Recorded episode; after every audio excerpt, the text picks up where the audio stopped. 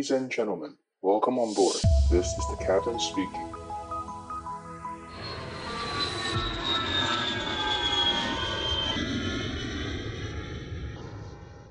Athens, X-ray. This is Istanbul's departure Athens information. X-ray 09er 50. Departure runway 17 right and 18 runway 17 right, wind 1 niner 0 degrees 1 3 knots, runway 18 wind 1 8 0 degrees 1 7 knots, transition level 1 3 5, okay, temperature 1 8 QNH 1011, no sig, caution. Bird activity. Airborne 131 decimal 125. Independent. Parallel. Departures in progress. End of Athens. X-ray. This is Istanbul's departure. Hello，Hello，大家好，我是可乐教官，欢迎收听机长广播。今天的录音时间是二月二十二号科威特时间，那预计播出应该就这两天。那我们这一次想要跟大家赶快 update 一下一个紧急的，也不算紧急啦，因为我很早就跟我自己的学生有讲过要准备。那我觉得要放一些福利给我的忠实听众，就是有关星宇航空的考试。那大家知道星宇航空面试过了嘛？那他面试分了好几天考，然后每一天的题目就有一点变化，但是我觉得基本上大同小异。那星宇这次题目出的，我觉得怎么讲呢？我觉得星宇可能是我的这个呃忠实的，也不是说忠实忠实的支持者，应该是说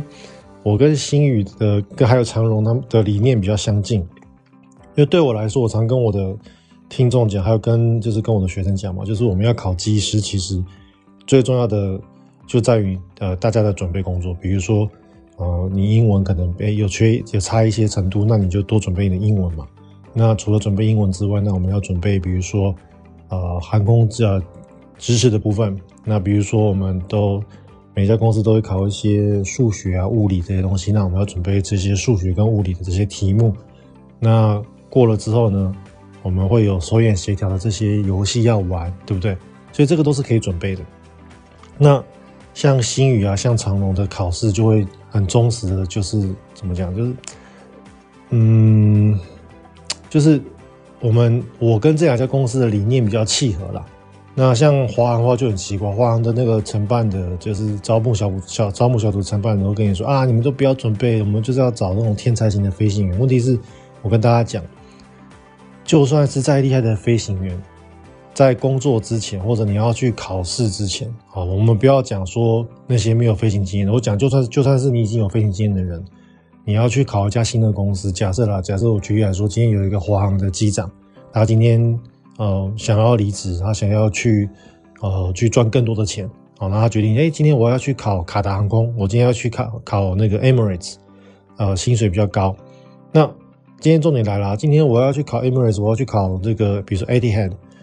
那难道他不会去问别的飞行飞行教官说，哎，请那个请问一下那个 Etihad 他考他们模拟机都考什么东西？他们这个。呃，手眼协调这是考什么东西？他们的心理测验是考哪个哪哪个地哪个东西？一定会去问的嘛，所以你才你才能够去好好的准备。那另外就是套用我们自己平常在飞行的过程中，我们自己的呃工作模式也是，比如说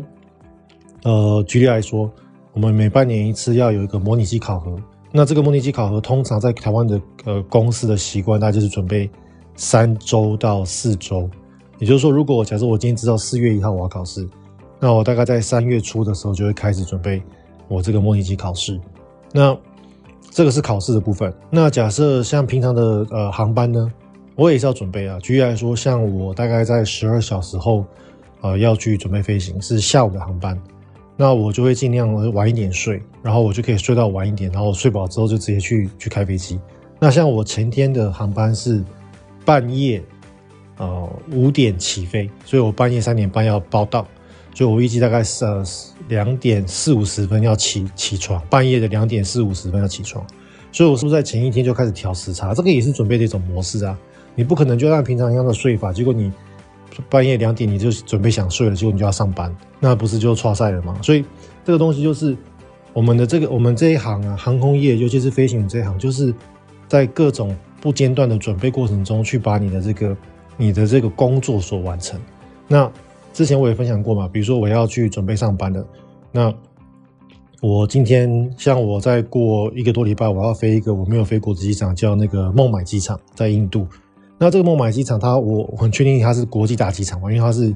呃它是印度的大城市嘛，所以像这种大城市的国际大机场，一定要好好的念这个机场航图的这些说明书。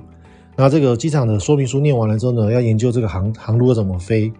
然后呢，像我如果每天假设我今天好，因为我我大概等一下十二小时后，哎，十个小时后我要飞嘛，十个小时后飞的地方是埃及，我去过这个机场，我飞了几十次，我我很熟。但是我我我是不是都不用准备呢？也不是，我在起来之后呢，我要稍微看一下我们的那个航路通告，看一下这一个礼拜来有没有什么改变。诶，如果航路通告没改变，我要看一下飞机的状况有没有改变。比如说有可能某个零件坏掉了，对不对？那他可能要施用啊、呃，使用手册上的某一条这个放行标准，它可能会有对我的飞行有些影响。那甚至像天气哦，出发前我一定会看天气，然后呢，在那个组员的那个 shuttle bus 上面，就比如说我要去办公室的路上，我会看一下我们现在最新的在中东，在科威特跟呃埃及那边的使用跑道，我现在是往北起飞还是往南呃往南起飞？所以这个东西就是我所谓的准备工作。那那既然我们飞行员在日常生活中，在每天的工作，甚至在我要转职过程中，我都要准备。那一个承办人，一个公司的承办人告诉你说，你都不用准备就可以来考。培训机师，我就觉得这个对我来说是匪夷所思的一种说法。说什么天才型飞行员，我真的是觉得这是匪夷所思。因为再怎么样天才，再怎么样厉害的飞行员，他都要好好的准备他的飞行。所以这个是我给大家的建议，就是说你一定不可以不准备就上战场。哦，这个是在找死的行为。那那你们会说，那为什么华航的人要这样讲？我觉得啦，以我自己个人的想法是，我觉得他们这样讲是他们上班比较容易。哦，就是他们的工作可以比较容易把你刷掉，但是对于那些被刷掉的来说，他就很倒霉啊。他相信的这种不要准备，哇，我要找天才飞行员这种说法，结果去考试就被刷掉。那我觉得，所以大家心里要仔细想一下，就是说，呃，人家讲的东西是不是对你真的有利？那像长荣跟星宇来说就很明显，他们就是支持我这一派，就是我们真的要完善的准备，把事情都做好。那像这一次星宇的面试啊，就很明显，他们这次星宇的面试啊，考了非常非常多航空专业的题目。举例来说，其中有一天他考了这个 ATIS 的超收啊，像我之前有分享过那个，我在我的群组跟我的那个机长广播的那个开场白，常常会分享 ATIS 嘛，啊，比如说呃，这就他就会播报，比如说风向啊、风速啊，然后云有多高啊，然后呢，呃，温度、露点温度，然后呢。那个 QH 就是那个高度亚波定值，所以新航空有一天就考这个，就是 ATIS 超松。然后呢，他也有一天就是考，比如说阅读文章，他那个文章是在呃，就是某一本的这个教科书里面。然后呢，他也考了，就是反正他考了很多很多，比如说呃跑道的命名原则。所以这些东西刚好都是我认为呃你们需要知道，就是。它是 good to know 哦，那现在既然新宇考了，我觉得我会把它列为 must to know。之前的话，新宇没有考嘛，之前是长龙考上了之后长龙会考，那现在是新宇，他在面试的过程中就会考你这些东西，那我就会把它列入，就是说我们的准备的必须要准备的科目的这个范围，我就把它列进来。那所以我觉得星宇这一次的考试呢，我觉得对我来说是一个很大的肯定，我觉得蛮开心的，就是对对我来说，他们是我的那个最佳助攻员。因为以前我在那边讲的口干舌燥没有用啊，星宇考了一次，然后很多人被电了之后，就他说靠，原来可乐教官之前讲的每天在耳提面命，居然讲的就是真的很实用啊！星宇真的就考了，因为星宇考的科目我全部都有列在我的那个，呃，我就是我教这些航空基础，我已经教我的学生教了七八年了，然后。每一届每一个新来的学生，我都会讲说，这个东西就是你要尽量去念，你能够在你的能力范围内，你把它多念，对你来说绝对是有帮助的。因为你考上了长隆、华航、星宇之后，反正你这一辈子你就是要用到。像我教的这些东西，为什么我都可以持续教？因为这个东西就是从我学飞到现在，我每天都在用，就很实用的东西。所以像天气啊，像呃飞机为什么会飞起来，像跑道命名原则啊，这些东西他们都有教。所以我觉得，呃，怎么讲呢？就是，呃，就是这一次考完试，我觉得真的是非常非常的呃，怎么说？反正就是大家就是他们新宇又把这个考试的这个难度又提高了一些。好，那我们就是我觉得对我们来说是好好事。为什么？因为我们知道他们的考试方向，我们知道他的考试的这个范围，然后我们知道我们知道怎么准备，我们知道用怎么怎么样用有效率的方式去准备这个考试。那当你一样踏进考场之后，你就会比旁边那个不知道怎么准备的，你就会比旁边那个他不知道要考什么东西的人。更有，你就有更有你的优势嘛。那呃，新宇面试结束了之后呢？为什么我觉得我这边的回音好大？房间太空旷了。那新宇面试面呃，新宇面试结束之后呢？那再下一个什么？再下一个就是，我认为它会有个隐藏的关卡，应该是模拟机。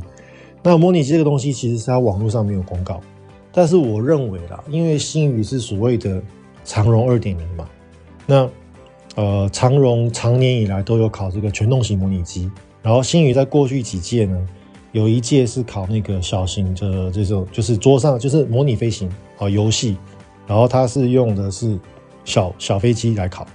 那它他有一届是去那个奥雅考三二零模拟机，所以呃那是呃奥雅呃三二零模拟机是那种全动型的那种会动的模拟机。所以我觉得今年既然新宇自己有自己的模拟机，它是很有可能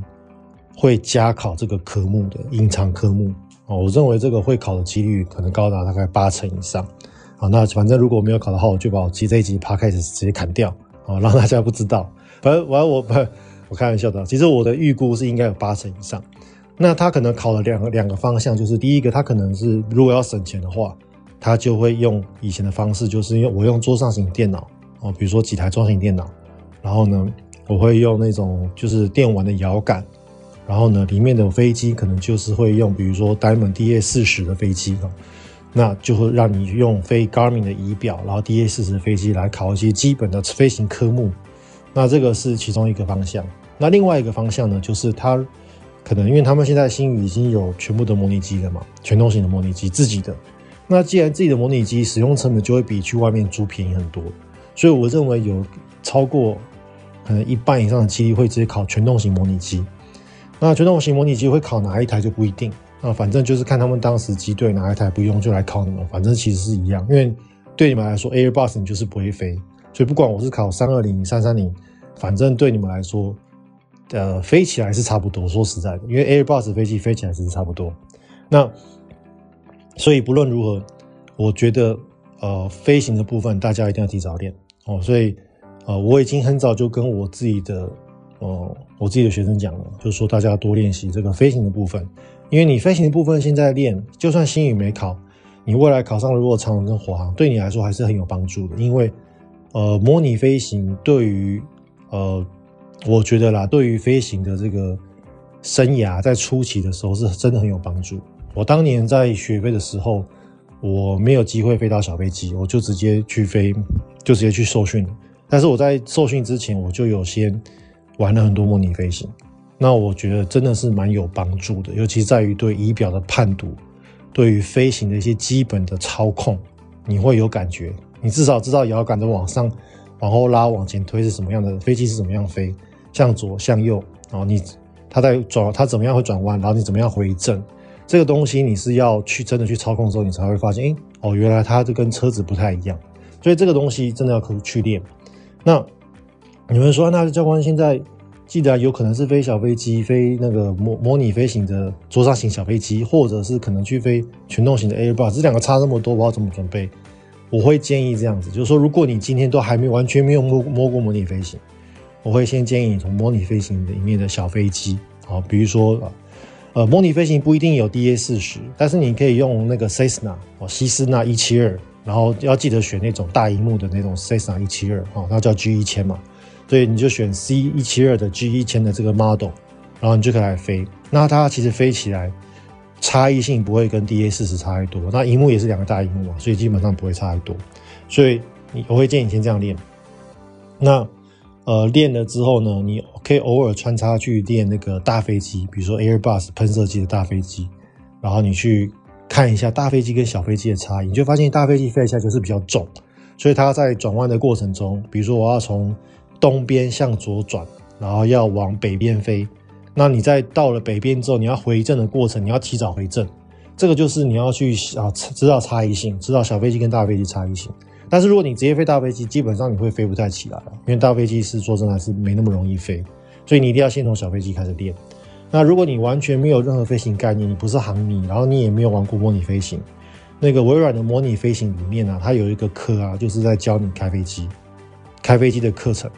那那个课程真的不错，我会建议你去真的是去学一下。然后这课程就按照他的 follow，他会跟你说，哎，今天我们要学习的是平飞。然后游戏就把你带带到一个平平飞的过程，然后他跟你讲怎么样维持平飞，怎么样加速，怎么样减速。所以我觉得这个东西，呃，模拟飞行这一套真的是做得不错。当年我也是这样学了很多概念起来的，我觉得它真的是不错。好，这个是呃星宇的小泄题哦，这小猜题啦，应该这样讲。那讲到了呃飞行，那我想说今天讲一个东西就是呃。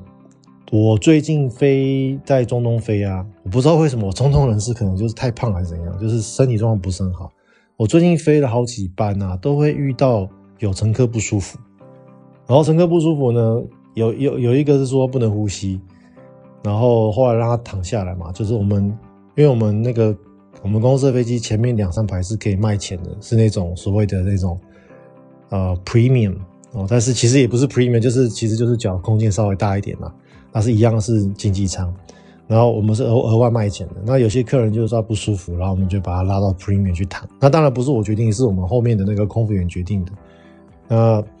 那可能躺了之后呢，哎，过过一阵就会好。甚至有些我们给他供氧吸氧气，然后有些是比如说之前是有一个就是有抽抽去抽蓄的呃抽搐，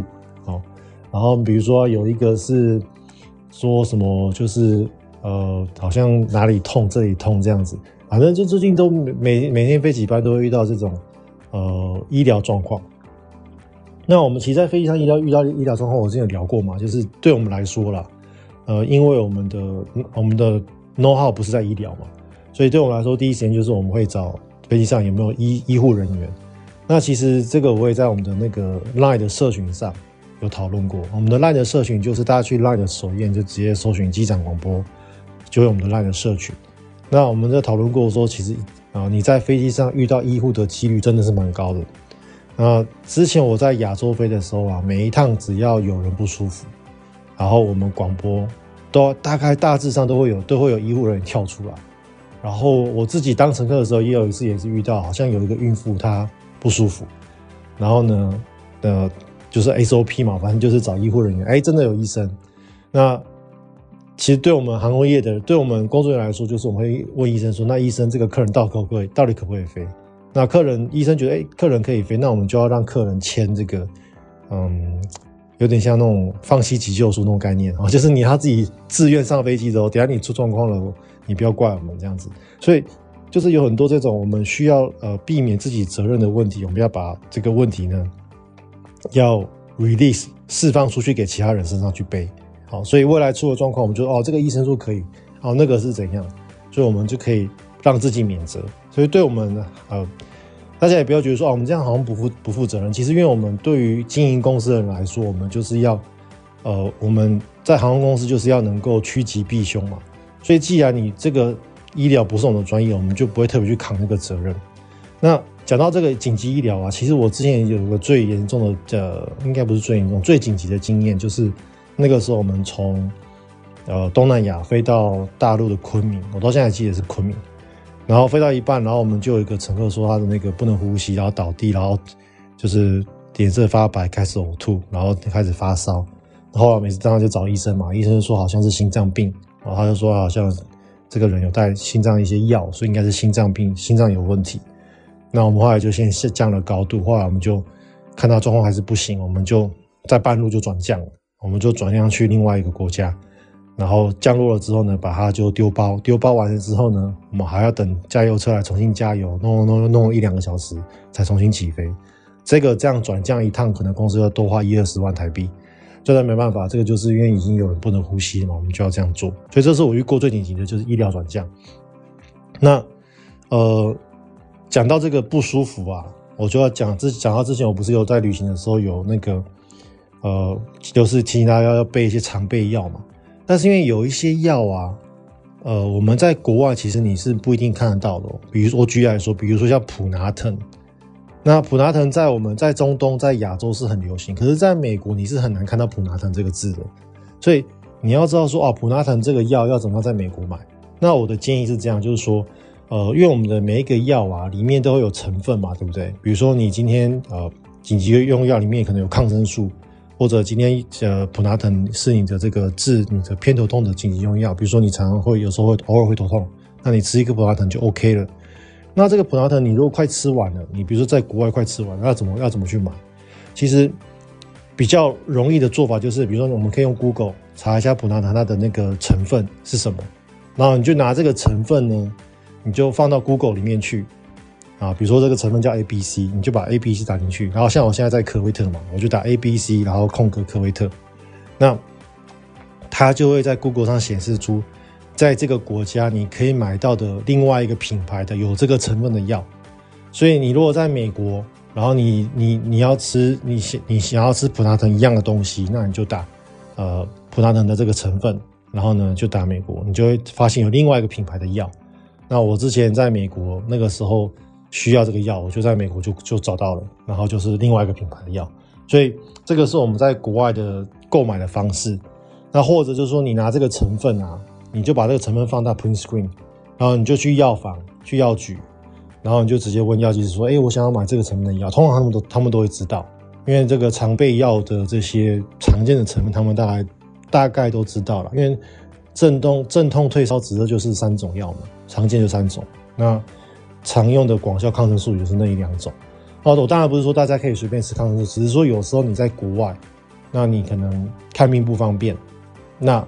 呃，比如说你突然间有一个外伤，或者你突然间有一个你认为的感染，那你可能在那当地看病是非常非常贵的。那你就是呃救急嘛，哦，这这一次，比如说，那当然大家记得这个药，你要知道说它这个使用的方式你要怎么用，哦，比如说像我之前，呃，我必须要，我认为我必须要吃抗生素，那我就是要把这个 cycle 吃完，可能这五天我就把它吃完，那确实让后确实让后来让我的这个感染的这个。症症状就马上就缓解，所以这就是有时候我们必须做一点判断啊。那这是不是说你平常没事把药拿起来嗑？这就是一个我们讲这个叫救急。所以这个东西就是你放在身上，你只是一个救急。然后真的需要的时候，你就可以马上啊拿出来用。所以我刚刚讲的就是说，比如说呃这个药物啊，你在外国